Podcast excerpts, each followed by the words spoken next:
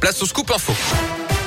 Et c'est avec vous. Rebonjour Philippe Lapierre. Rebonjour Yannick, rebonjour à tous. Et on commence avec vos conditions de circulation avec des difficultés en ce moment dans la traversée du tunnel sous Fourvière. Un kilomètre de bouchon dans les deux sens de circulation. Le tunnel qui, je vous le rappelle, sera coupé ce week-end pour d'importants travaux prévus d'aujourd'hui à lundi. Même chose pour l'autoroute A7 à hauteur de Pierre-Bénite. Plus de détails sur les perturbations et les déviations sur radioscoop.com.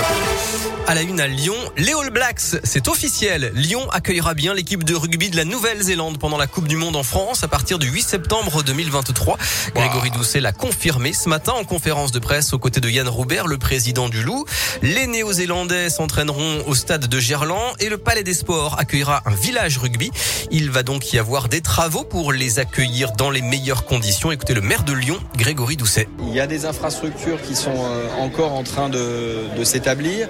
La ville de Lyon va investir 500 000 euros sur euh, la réhabilitation des vestiaires de la plaine des Jeux, donc dans la perspective de la Coupe du Monde. Bien sûr, hein, les travaux ont été planifiés euh, pour cela, et bien évidemment, tout ça pourra bénéficier à tous les clubs qui ensuite euh, utilisent la plaine des Jeux. Donc voilà, autour, autour du village rugby qui sera installé à côté du Palais des Sports, il va se passer plein plein de choses, il y aura plein d'animations. On va vraiment vivre à l'heure du rugby pendant cette Coupe du Monde 2023. Voilà, et si le camp de base a été validé à Lyon, le lieu d'hébergement reste lui à définir. Il s'agira probablement du Matmut Hotel actuellement en construction à côté du stade.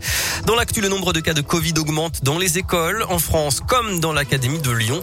Chez nous, un peu plus de 3800 enfants ont été testés positifs cette semaine, un chiffre en hausse de 58% en une semaine. 167 enseignants, soit près de 6 fois plus que vendredi dernier. Pas de réponse pour l'instant de la mairie centrale de Lyon à la polémique sur le stationnement. Le maire du 6e, Pascal Blage, demande l'annulation de milliers de PV dressés en mars. Il estime que les automobilistes ont été mal informés du changement d'application. Flowbird a remplacé Pay by Phone début mars et depuis sa mise en route, l'appli multiplie les bugs.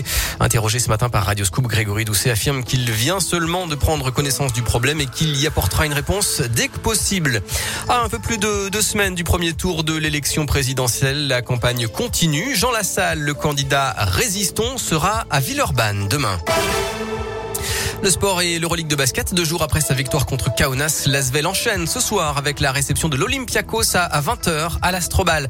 En foot, la France affronte la Côte d'Ivoire ce soir en match amical. Coup d'envoi à 21h15 au stade Vélodrome de Marseille. Enfin, un coup de chapeau à Naïs Pirolet, la lyonnaise de 24 ans, a terminé septième du Bocuse d'Or Europe hier. Elle est donc qualifiée avec l'équipe de France pour la finale du Bocuse d'Or qui aura lieu à Lyon en janvier 2023. Et puis un rappel, on passe à l'heure d'été ce week-end. On va avancer d'une heure dans la nuit de demain à dimanche. À 2 heures, il sera 3 heures. On perd donc une heure de sommeil. Parfait.